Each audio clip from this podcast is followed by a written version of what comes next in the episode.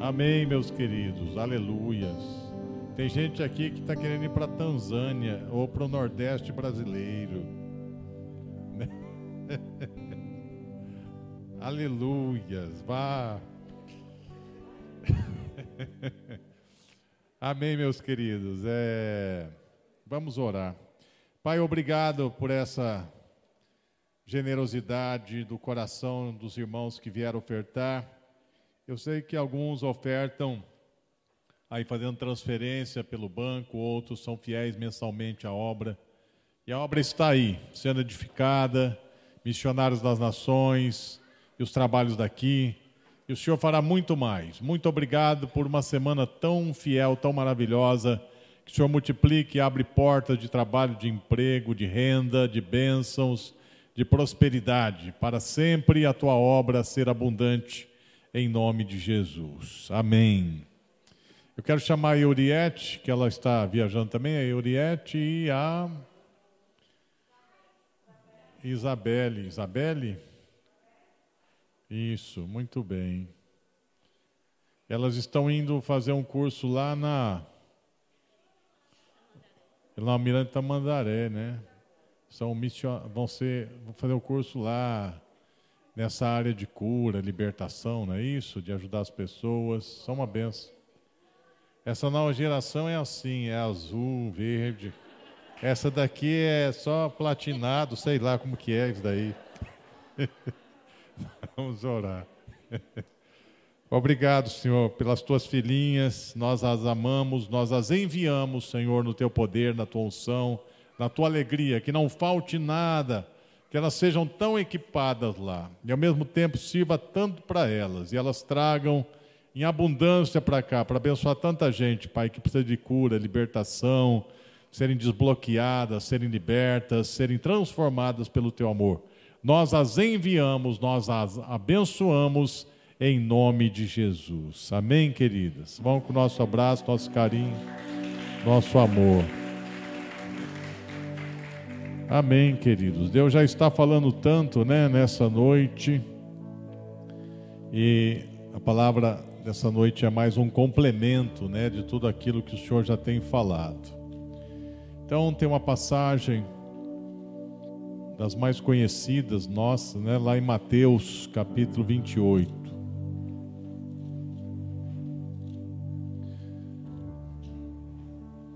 Pastor Rediclay, o programa da rádio está saindo, pastor.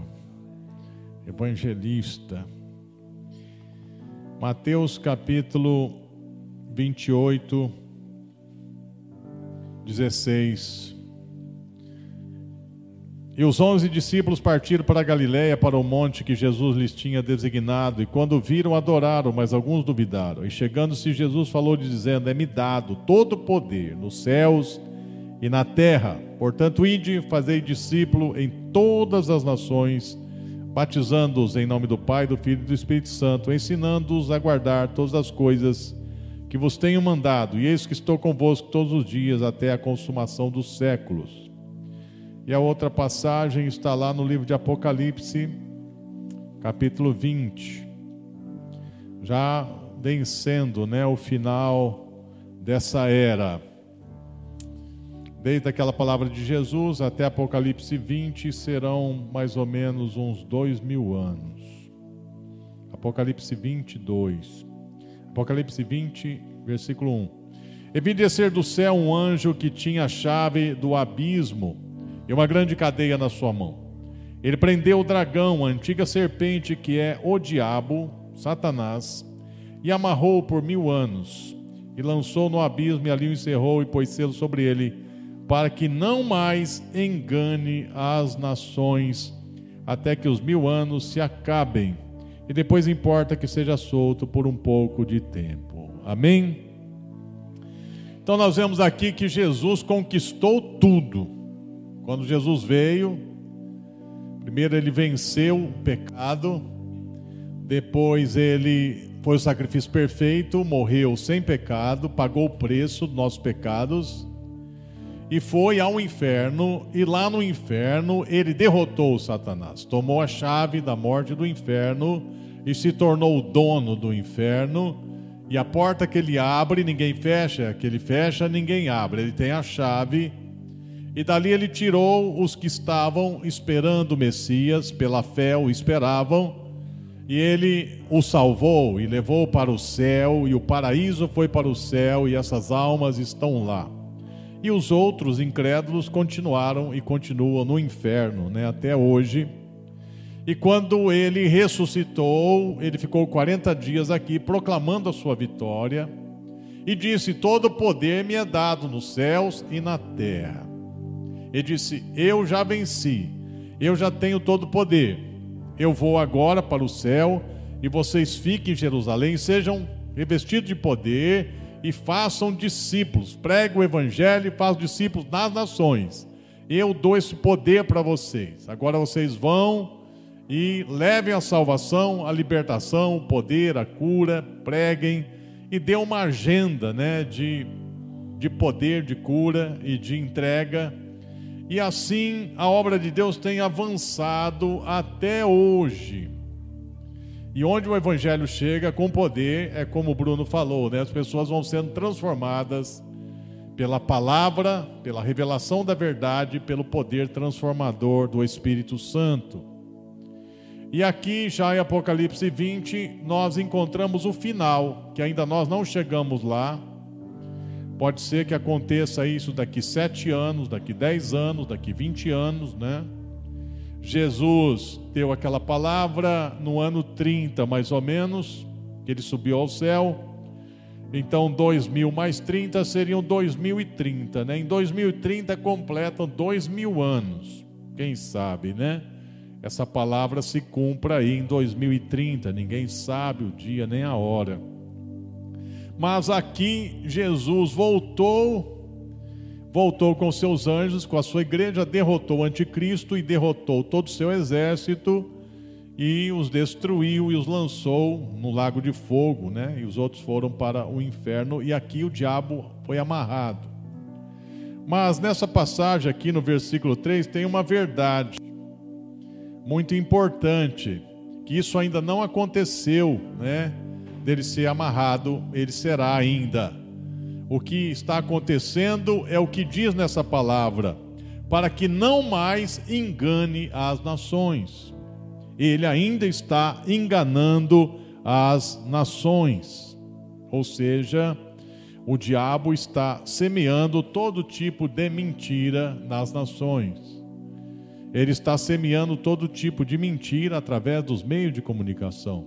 Ele está semeando todo tipo de mentira nas culturas, na visão de mundo, no entendimento das pessoas. Ele distorce a verdade. A mentira do diabo não é uma mentira crua, ou seja, uma coisa absurda, né? Que mentiras cruas até uma criança sabe que é mentira, né? Se você falar para uma criança que um cachorro é um gato, ela vai dizer não, é gato, né? Então, é uma mentira sempre misturada com várias verdades, que é o engano. O engano é diferente da mentira, né? O engano é uma mentira que passa por verdade, né? É uma distorção da verdade. Convence a pessoa como se aquilo fosse uma verdade e há pessoas que já estão obstinadas nessas, nesses enganos e elas creem piamente nesses enganos e elas têm o coração fechado e a mente endurecida para não acreditar em nada além daquele engano. São chamados sofismas. Então, isso é um grande desafio para quem prega o Evangelho destruir essas mentiras, esses enganos que destrói as pessoas, que escravizam as pessoas, que as levam à perdição, que as afastam de Deus. Como o Bruno dizia assim, né? Não é tão difícil um muçulmano se converter, o difícil é ele romper com aquele sistema, com aquela sociedade, viver numa sociedade que reprime totalmente qualquer outro tipo de pensamento. E o que o diabo faz é com que esses enganos, essas ideologias, elas se tornam verdades impostas. Verdades impostas, de maneira que quem está debaixo daquela cultura, ou daquela visão de mundo, ou daquela ideologia, é obrigado a acreditar naquilo e não pode se libertar daquilo. E se tentar, será reprimido, às vezes reprimido até com a própria vida, né, com a própria morte. Então o diabo ele faz de tudo, né, para enganar as nações, para que a verdade do evangelho não lhes resplandeça. 2 Coríntios 4:4, porque o Deus desse século cegou o entendimento dos incrédulos, para que não lhes resplandeça o evangelho da glória de Deus. Então, a primeira coisa que nós fazemos quando nós vamos levar a palavra é amarrar os demônios, é batalha espiritual, é destruir o sofismo, as fortalezas, as resistências na mente das pessoas e no mundo espiritual, porque isso é muito real. Porque as pessoas não se convertem somente por entenderem a palavra ou uma verdade, ou apenas o racional, elas se convertem porque um poder as impacta. Aquela palavra vem com poder e as impacta, e elas dizem: está acontecendo alguma coisa dentro de mim, alguma coisa está mudando dentro de mim. Elas não dizem assim, eu estou mudando o meu pensamento agora. Elas primeiro dizem: alguma coisa me tocou, alguma coisa me impactou, alguma coisa está falando lá dentro. Então, antes da razão, vem um toque no espírito. E o entendimento do espírito é maior do que a razão, porque é um entendimento que não morre, é um entendimento que, que ele vai passar por toda a eternidade, que é o conhecimento de Deus, da verdade. E depois vem para a razão, eu vou entender o plano de salvação e eu vou entender que essa é a verdade. Então, Jesus nos enviou a pregar essa boa notícia que ele já venceu, que ele voltará, que ele reinará, que ele derrotará todos os inimigos e plantará nessa terra o seu reino milenar, um reino de justiça, e o mal não prevalecerá mais nesse mundo, aqui na terra mesmo, e haverá o maior progresso de toda a história, maior tecnologia, avanço pessoas não vão morrer mais, pessoas vão viver mil anos, 500 anos, 800 anos. Gente de carne e osso, né? Gente que tem sangue.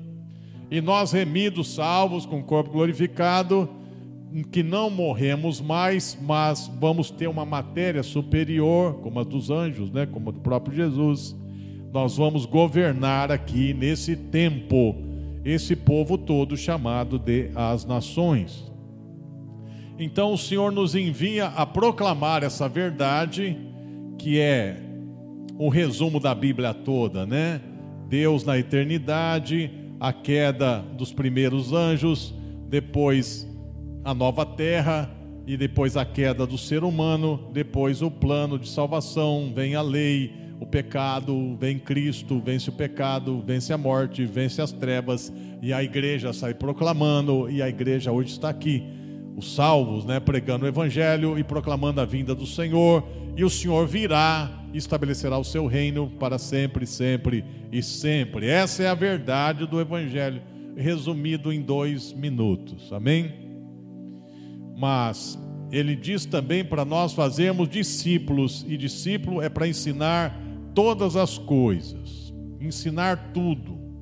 Aqui que entra a mudança de mente, né? conforme Romanos 12, para que a gente possa saber qual é a perfeita, agradável vontade do Senhor, é preciso uma mudança de mente. Então, nós vamos lá em Romanos 12 que diz assim: Rogo-vos, pois, irmãos, pela compaixão de Deus, que apresentei vossos corpos em sacrifício vivo, santo e agradável a Deus, que é o vosso culto racional, e não sede conformados com este mundo, não se conforme com este mundo não se conforme com a visão deste mundo, com as ideologias desse mundo, com os pensamentos desse mundo, com a decadência desse mundo, com os enganos desse mundo, com as mentiras desse mundo. Não tomem a forma desse mundo. Não tomem a forma da cosmovisão do mundo, mas sede transformados pela renovação do vosso entendimento, para que experimenteis qual seja a boa, perfeita e agradável vontade de Deus. Depois ele fala sobre dons. Então, o discipulado é quando você transporta o novo na fé de um mundo de engano, de decadência, de, de falsos conceitos, de mentiras, para a verdade, para a visão de Deus, para a cosmovisão bíblica. E isso vai trazer transformação nas pessoas. Como ele disse, né? Chega num lugar o evangelho, as pessoas se convertem, a miséria começa a se dissipar, as pessoas começam a ter saúde, as pessoas, a guerra para, começa a ter paz, começa a ter harmonia, os espíritos são expulsos dali, a exploração do homem pelo homem diminui muito, os índices sociais melhoram muito, o índice de desenvolvimento humano melhora muito onde as pessoas se convertem de verdade. Isso é transformação e é uma transformação de dentro para fora, não é de fora para dentro. Né? Não foi um governo que mudou aquilo, foram as pessoas que mudaram e a mudança das pessoas gerou mudança em todo ao seu redor. Isso que é um discipulado eficaz que traz transformação. Então o evangelho, ele muda a cultura. O evangelho muda a cultura. O evangelho transforma a cultura.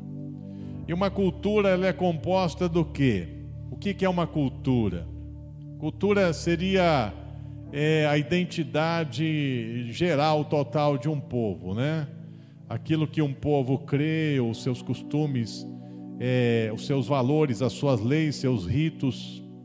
A cultura tem a ver com um modo de vida e de pensamento. Então, o principal fator de uma cultura é a cosmovisão. É naquilo que se crê, em que você acredita? O seu povo acredita em quê?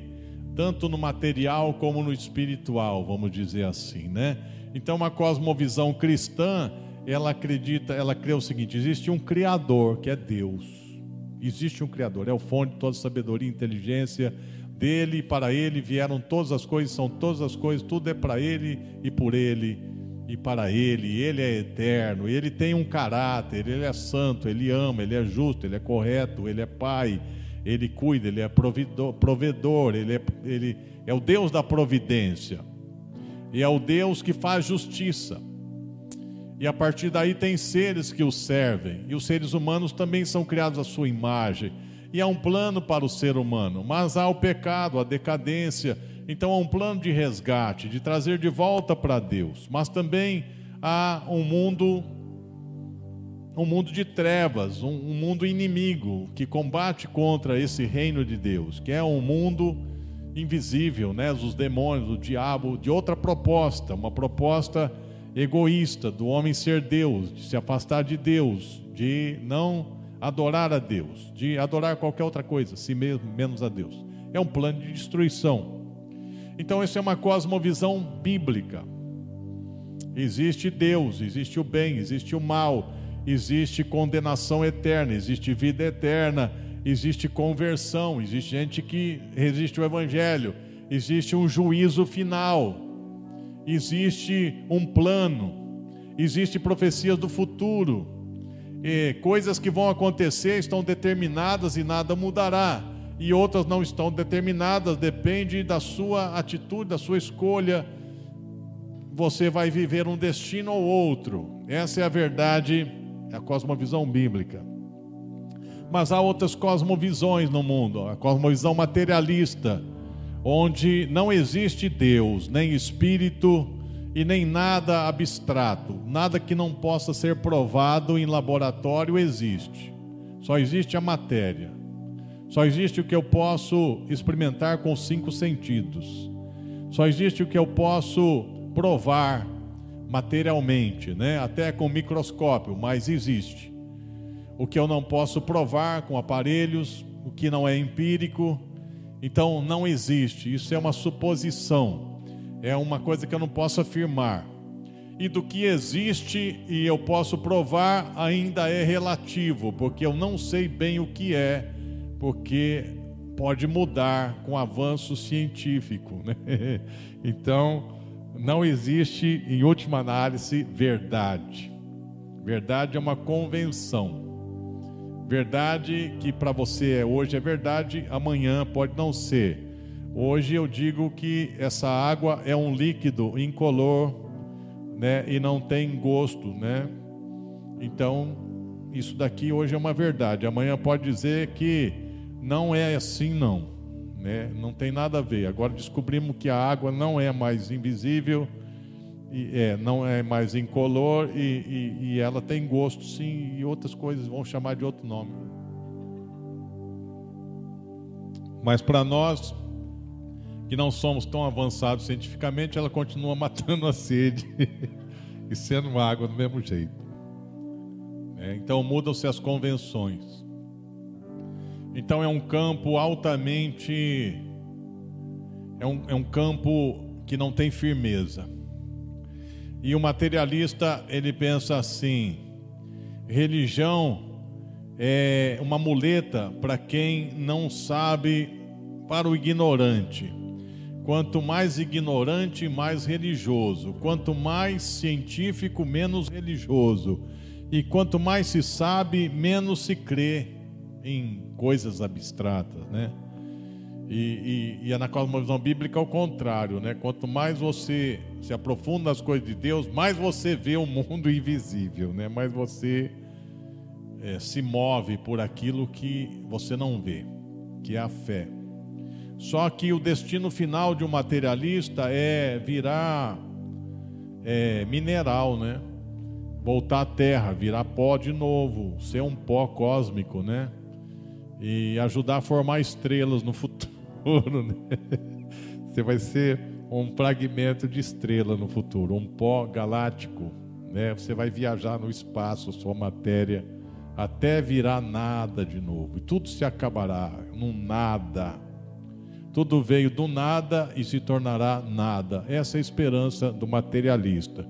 E como a pregação materialista é muito, mas é muito pessimista, eles falam assim: então segue a religião, pelo menos você se engana e é feliz. Me engana que eu gosto, vamos viver assim. Né? Então os materialistas suportam os crentes, né? Porque os crentes, pelo menos, eles têm uma crença aí que traz um pouco mais de razão para viver. Quem que inventou um negócio desse? Quem que inventou um absurdo de que tudo que existe, que tem ordem, veio de uma desordem total? Quem inventou que tudo que existe veio do acaso? Você já viu o acaso fazer alguma coisa por você? O acaso. O acaso fez você é, construir ter as coisas, conhecer um grande amor, casar. O acaso fez você gerar filhos. O acaso te deu inteligência para tanta coisa. Então é um absurdo isso daí. Quem inventou isso foi o diabo, porque ele engana as nações. Ele engana. E a outra cosmovisão, né, como o Bruno falou, é aquela crença de que os espíritos dominam tudo e nada que você faça muda o seu destino. Você nasceu para ser uma coisa e você será, e nada mudará. E se você morrer, é porque os espíritos quiseram que você morresse. Não foi AIDS, não foi Covid, não foi gripe, não foi falta de higiene, não foram os micróbios, não foi é, um lugar insalubre, foram os espíritos. E acabou. E não tem muita explicação. E é o fatalismo total, é, é o que mais gera miséria no mundo. As pessoas não têm perspectiva, elas não pensam assim: eu posso fazer algo que vai mudar a minha vida, eu posso fazer algo que vai mudar a vida da minha família, eu posso fazer algo que vai mudar essa região aqui. Eles nunca pensam assim, eles pensam assim: se os espíritos quiserem, acontece, se os espíritos não quiserem, não acontece. Então, é uma escravidão dos espíritos. É o animismo, né? Então essa cosmovisão é outra que o diabo inventou para trazer miséria no mundo. Quem crê assim é muito miserável. E, e para consolar né, a desgraça, diz assim: ah, é, era para ser assim. Era para ser assim. Então as pessoas são meio anestesiadas, sabe? Você vê pessoas sofrendo muito mas ela não sente mais o sofrimento. Você chega e fala assim: quantos filhos você tem? Ah, dez, mas morreram cinco. Então, são cinco. Não, é, são dez, porque morreram, mas estão num outro mundo aí, né? E tem cinco. Então, as pessoas vão contando as histórias dela, elas nem sentem mais, porque elas são escravas do é, da, da vontade desses espíritos aí. E quando o evangelho chega com a luz dele, que Deus se interessa, que Deus é amor e que Deus nos dá uma natureza igual a dele, para nós criarmos coisas novas junto com ele, isso é uma grande revelação. Isso é uma grande revelação, né? Eu sou importante. É, Deus se encarnou para morrer por mim. Ou seja, eu tenho, Deus se igualou a mim. Deus, ele igualou meu valor a ele mesmo quando ele pagou a minha vida pelo sangue dele. Então isso no animismo não existe isso daí. Nem no mundo islâmico existe. Porque no mundo islâmico Deus é muito superior a tudo e não é pessoal, está distante dando ordem de lá. Olha, ande na lei. Quem não andar na lei está perdido, né? Não existe salvação em Cristo, né? A salvação é uma coisa que Deus vai decidir um dia lá quem é, quem não é, quem vai, quem não vai, e ninguém pode ter certeza de nada. Também é outra situação complicada. Então, a cultura ela é composta de cosmovisão, e a cosmovisão gera valores. Então, se eu creio que tudo é regido pelos espíritos e eles são vaidosos, eles são rancorosos, eles são egoístas, eles são dominadores, os espíritos são de guerra, os espíritos são espíritos que eles são caprichosos e eles enganam. Então, quais os valores que eu terei? Assim também. Então, eu já fui lugar, nunca vi lugar que a mentira é a verdade. A mentira é a verdade. Você chega lá, você fala assim: que horas vai sair a van? Daqui 10 minutos. Passa meia hora, você vai lá, passou 10 minutos. Não, porque tem que esperar vir mais passageiro. Mas você não falou 10 minutos? Não, tem que esperar os passageiros. Aí chegaram os passageiros, por que, que não sai? Porque tem que esperar mais 10. Não, mas você não falou que quando tinha? Não, não, é mais 10. Tá, agora nós vamos sair, vamos. Vocês vão parar quanto? Só uma vez. Aí para três, quatro vezes. Que isso, rapaz? Você falou? Não, é porque essa última parada. Aí a última parada repete dez vezes a última. E o preço muda no caminho, depende da sua cor. Então, a mentira é a verdade lá. Como é que você vive num lugar assim? Porque os espíritos são assim, então os valores são assim. Mas uma sociedade que crê em Deus, Deus é justo, Deus é amor, Deus é misericórdia, Deus é correto. Então os valores daquela sociedade serão pessoas justas, honestas, cheias de compaixão, solidárias, porque elas creem num Deus assim. Os valores vêm da crença. E os valores geram as leis. E aí é que está. Então, numa sociedade que os valores são cristãos, as leis serão cristãs. E haverá muito mais justiça, haverá muito mais prosperidade, haverá muito mais oportunidade, porque nas leis cristãs o ser humano tem muito valor. Ele vale o sangue de Deus. E das leis, né, vem os símbolos, né, vem os rituais, vem os costumes, os usos e costumes e etc, e etc. Então veja como é, o diabo tem uma estratégia, né, para escravizar as pessoas. Então o diabo já sabe, para me escravizar as pessoas, eu não tenho que criar leis novas, ou costumes, ou usos, e nem valores, mas eu vou trazer uma visão de mundo para que eles creiam e se escravizem nela. Aí as outras coisas todas acompanham, que são os valores, as leis e os costumes, e o povo segue aquele rito e fica preso naquela coisa. E eles se tornam escravos.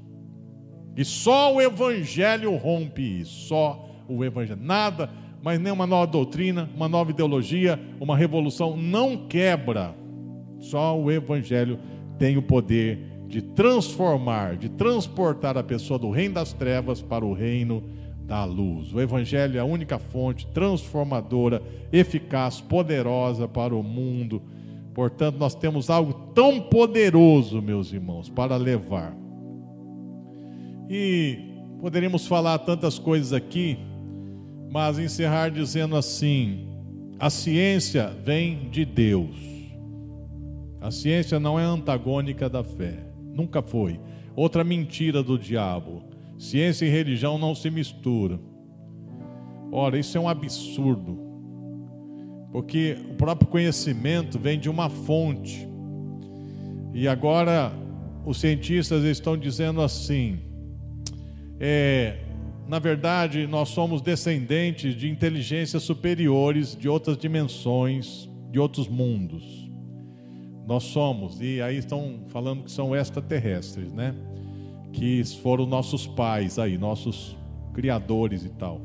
Porque está tão ridículo, né? Tentar provar que tudo veio do nada, que agora é tão complexo, né? O mundo e a realidade é tão complexa e todas as ciências elas são tão profundas que isso não pode vir do nada. Então vem de uma mente superior estão dizendo que essa mente superior vem de algum ser aí que nós não conhecemos, né? mas não falam que é Deus. Então é óbvio que toda a ciência vem de Deus, e Deus é tão maravilhoso que Ele não colocou todo conhecimento em nós, Ele nos colocou uma limitação num mundo cheio de oportunidade, de desafios para descobrir, para desenvolver, e só na planeta Terra, queridos, você sabe que a profundeza do mar é explorada só 8 a 10%. Nós não conhecemos nem a profundeza do oceano. Queremos conhecer outros planetas, né? Então, só na Terra nós temos que desenvolver tanto para conhecer as coisas. E Deus criou o universo todo, quase infinito, para a gente na eternidade toda conhecer e conhecer e conhecer. Porque Deus nos preparou para nós conhecermos e crescermos, e Deus é tão maravilhoso. E o projeto de Deus é tão lindo para nós. Então, sabe, rompa de uma vez por todas na sua vida com a incredulidade, com as dúvidas. É, esses espíritos tentando fazer a tua cabeça: será que Deus me ama?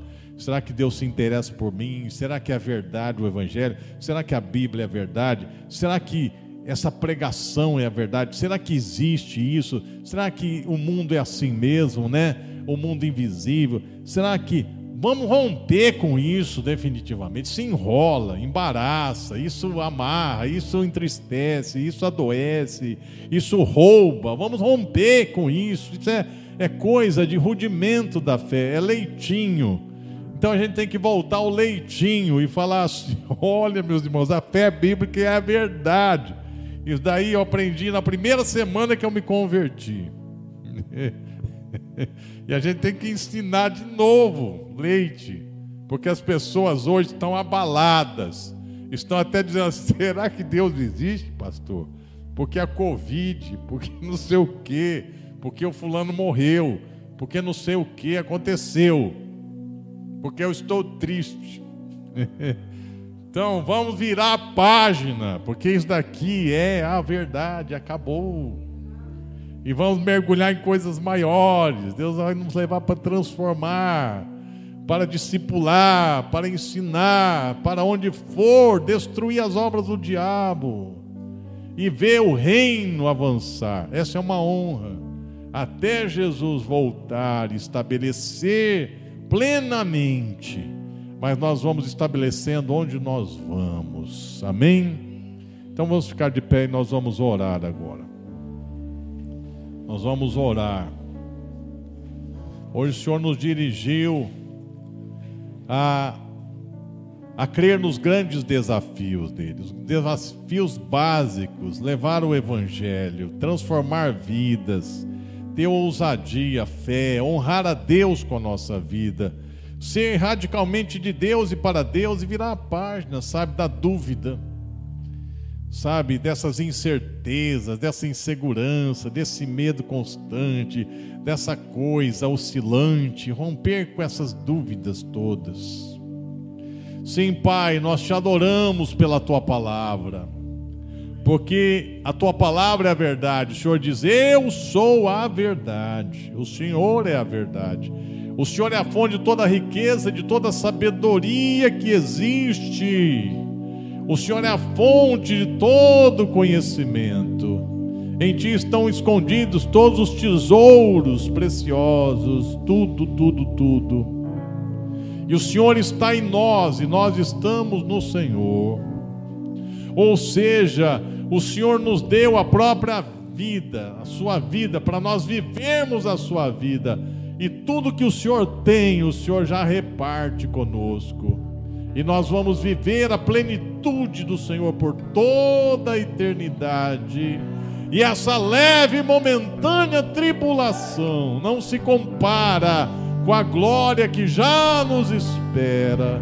E para nós é uma honra até sofrer pelo teu nome sermos perseguidos, injuriados, caluniados ou passar alguma necessidade por amor do Senhor. É uma honra, porque naquele dia, daquele dia em diante, não haverá mais dor, nem morte, nem lágrimas, nem sofrimento, nem pesar, não haverá mais nem inimigo, não haverá mais nada para lutar apenas para viver a plenitude do Senhor, a glória, o amor do Senhor, viver contigo para sempre, sempre, com os irmãos e sempre, sempre, sempre, sempre e sempre.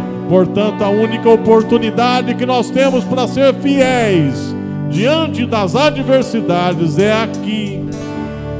E nós queremos te honrar no mundo mal, no mundo decaído, no mundo injusto, no mundo onde as pessoas sofrem, no mundo onde há egoísmo, guerras e males, no mundo que vira as costas para ti, no mundo onde as pessoas estão cegas, aqui nós queremos ser fiéis, aqui nós queremos ir atrás dessas pessoas, aqui nós queremos ser instrumento do Senhor, aqui nós queremos ser enviados do Senhor para tirar as pessoas das trevas e transportá-las para a luz.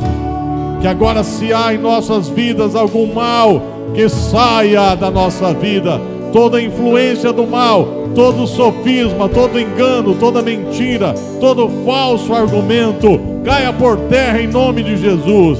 Caia por terra todo engano de Satanás, todo sentimento que não é de Deus, tudo aquilo que é decaído caia por terra em nossa vida, aquela tristeza que não vale nada, aquela angústia que não vale nada, aquele desvalor que não vale nada, aquela ira que não vale nada, aquela revolta que não vale nada, aquele ciúme, aquela inveja, aquele medo, aquelas mágoas, aquelas amarguras, aquelas coisas horríveis que não acrescentam nada caiam da nossa vida, saiam em nome de Jesus. E venha a fé, e venha a certeza, e venha a alegria, e venha a convicção, e venha a perspectiva, e venha o ânimo, e venha a força, e venha a reconciliação, e venha o amor, e venha a boa convivência, e venha o perdão, e venha a compaixão, e venha a misericórdia, e venha o amor fraternal, e venha o amor de Deus sobre nós, e venha a reconciliação sobre as vidas e sobre nós, e venha a cura e venha a libertação, e venha a liberdade, e venha a vida abundante, e venha o poder de Deus sobre nós, e nós recebemos, e nós recebemos, e nós recebemos, e nós recebemos, e nós recebemos. Adore a Ele agora. Adore enquanto você recebe tudo que Ele tem para você. O cetro de justiça.